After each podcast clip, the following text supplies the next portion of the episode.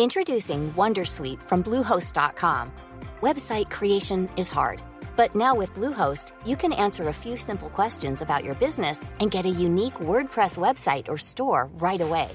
From there, you can customize your design, colors, and content. And Bluehost automatically helps you get found in search engines like Google and Bing. From step-by-step guidance to suggested plugins, Bluehost makes WordPress wonderful for everyone. Go to bluehost.com/wondersuite.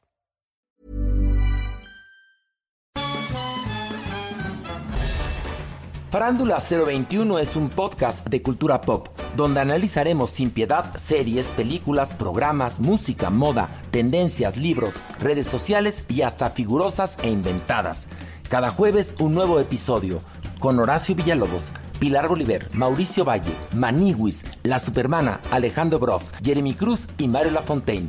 Farándula 021, un podcast con periodistas, psiquiatras y vestidas.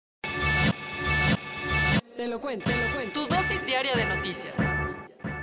Excelente ombliguito de semana tengan todos y todas. Bienvenidos a su dosis diaria de noticias con Te lo cuento. Soy Laura Gudiño y les pido que me acompañen a darle la vuelta al mundo y ver qué es lo que anda pasando. Comenzamos.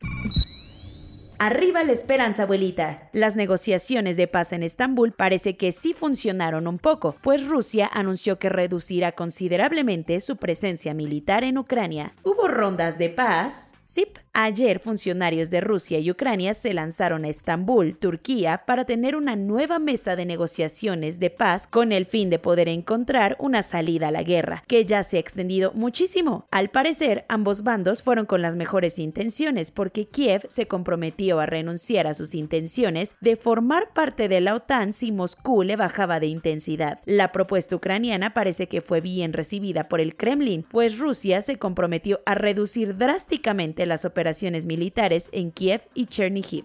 ¿Y cuáles fueron las reacciones? En un primer momento, el presidente Volodymyr Zelensky dijo que veía avances importantes en las negociaciones de paz, pero eso sí, dejó muy claro que los ucranianos ya no se van con fintas y solo echan las campanas al vuelo cuando ven resultados concretos. Poco después, las fuerzas ucranianas dijeron que la promesa rusa solo pretendía engañar a su liderazgo y que realmente lo que estaban haciendo los soldados rusos era un simple reacomodo estratégico. ¿Tendrán razón los ucranianos? Estará por verse si Rusia verdaderamente cumple su promesa. Lo que es un hecho es que los ataques siguieron ayer en gran parte del territorio ucraniano. Por ejemplo, 12 personas murieron tras un ataque aéreo ruso contra un edificio gubernamental en la ciudad de Mykolaiv. Sin embargo, las tropas ucranianas también tuvieron ciertas victorias, pues lograron recuperar el control de la ciudad de Irpin, un suburbio a las afueras de Kiev. Este logro militar fue clave para evitar que los rusos intensificaran el cerco a la capital ucraniana. ¿Y su nieve de qué la quiere, presidente? Andrés Manuel presentó las primeras pinceladas de su reforma electoral, en la que propone que los consejeros del INE y magistrados sean elegidos por voto. Sabemos que AMLO trae pleito cantado con el Instituto Nacional Electoral, pero ahora quiere ir más lejos, y es que lleva años alegando que este órgano autónomo es tan malévolo que en realidad no vela por la democracia, sino por sus intereses, por lo que ya dijo hasta aquí. En su mañanera adelantó que pasando la consulta de la revocación del mandato, programa para el 10 de abril, pondrá en la mesa su promesa de reforma electoral, con la que plantea que tanto magistrados como consejeros electorales lleguen a sus puestos por medio del voto popular para que su trabajo, según, no esté sesgado por posturas políticas. ¿Qué mosca le picó? Digamos que el presi está enojado porque el Tribunal Electoral falló en favor de volver a prohibir que sus funcionarios hicieran propaganda gubernamental en la víspera de la consulta. Ahondando en la idea, lo que pretende es que tanto el Poder Ejecutivo, Legislativo y judicial presenten, cada uno, a 20 candidatos que después serán votados por la gente. Tel Aviv ensangrentada. Un nuevo ataque armado en Israel dejó a cinco personas sin vida, sumándose a la ola de atentados que han azotado el país en los últimos días. Sin duda alguna, Israel vive una de las jornadas más violentas desde la segunda intifada en 2005, y lo que está viviendo en sus barrios y calles donde los atentados en contra de civiles no han parado desde hace días. Un hombre de origen palestino abrió fuego ayer contra la multitud en Ney Brak, un suburbio ultraortodoxo judío que se encuentra en el área metropolitana de Tel Aviv. ¿Cuáles son las pérdidas? Cinco personas desafortunadamente murieron tras el ataque. Los números son aterradores para quienes transitan y viven allá, ya que este es el quinto ataque en menos de dos semanas, sumando un total de 11 muertes, siendo así el periodo más violento que han tenido desde hace rato, aparte de los tiempos de guerra. Cabe destacar que ISIS ha levantado la mano adjudicándose alguno de estos trágicos eventos. Ante esto, el primer ministro israelí, Naftali Bennett, se reunió de emergencia con su gabinete ministerial para ver qué hacer para prevenir otro hecho así de trágico. Cuentos cortos. A la Fiscalía Veracruzana le aplicaron un estate quieto en el caso del exsecretario técnico del Senado, José Manuel del Río Virgen, que fue detenido el 22 de diciembre acusado del homicidio de René Tobar, ex candidato de Movimiento Ciudadano a la alcaldía de Cazones de Herrera, Veracruz. ¿Quién o cómo? Fue la CNDH la que advirtió que del Río Virgen fue víctima de una detención arbitraria, a la imputación indebida de los hechos y a la vulneración de su debido proceso. Básicamente que lo agarraron mal y de malas. Por esto, emitieron una recomendación que ya se verá si la archivarán o si le harán caso.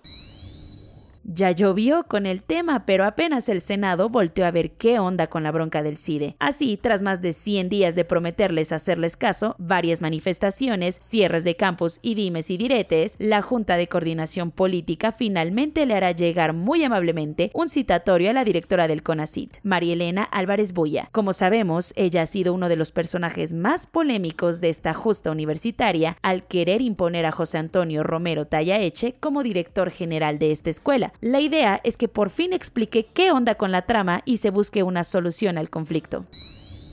El verdadero escándalo de la semana, con perdón de los cinéfilos que siguen hablando de Will Smith, fue el del grupo interdisciplinario de expertos independientes del caso Ayotzinapa, que destapó que agentes de la Secretaría de Marina, acompañados por el ex procurador Jesús Murillo Caram, realizaron un operativo secreto en el que manipularon la escena del crimen que se perpetró contra los 43 normalistas desaparecidos, según en el basurero de Cocula. Ahora fue el propio AMLO quien avisó en su mañanera que ya dio la orden para que se investigue a los jefes de la Marina que estuvieron involucrados en esto. No puedo decir más, sentenció.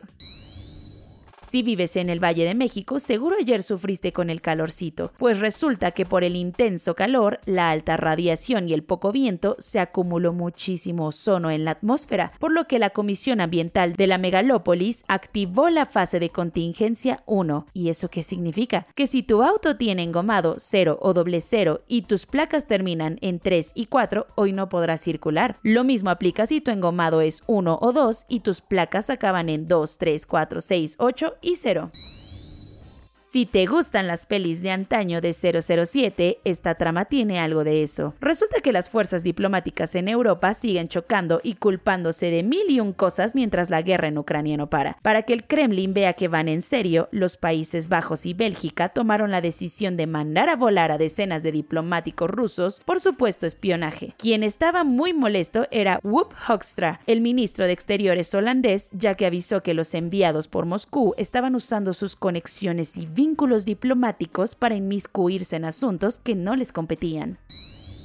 ¿Cansado de los boosters de vacunas contra COVID-19? Pues ni modo, porque al parecer vienen más en camino. Al menos en Estados Unidos, la FDA y los Centros para el Control y la Prevención de Enfermedades, que son las autoridades competentes allá para aprobar o no la aplicación de fármacos, ya avisaron que las personas adultas mayores a 50 años son elegibles para ponerse una segunda inyección de refuerzo en su bracito. ¿Y cuáles serán? Nada más y nada menos que las favoritas del público estadounidense, que son las de las farmacéuticas Pfizer, BioNTech y Moderna.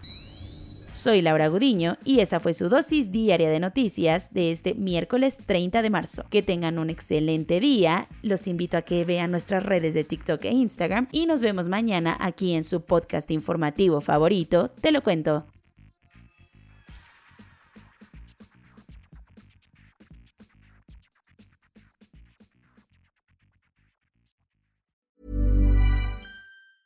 Tired of ads barging into your favorite news podcasts? Good news. Ad-free listening is available on Amazon Music for all the music plus top podcasts included with your Prime membership. Stay up to date on everything newsworthy by downloading the Amazon Music app for free or go to amazon.com slash news ad free. That's amazon.com slash news ad free to catch up on the latest episodes without the ads.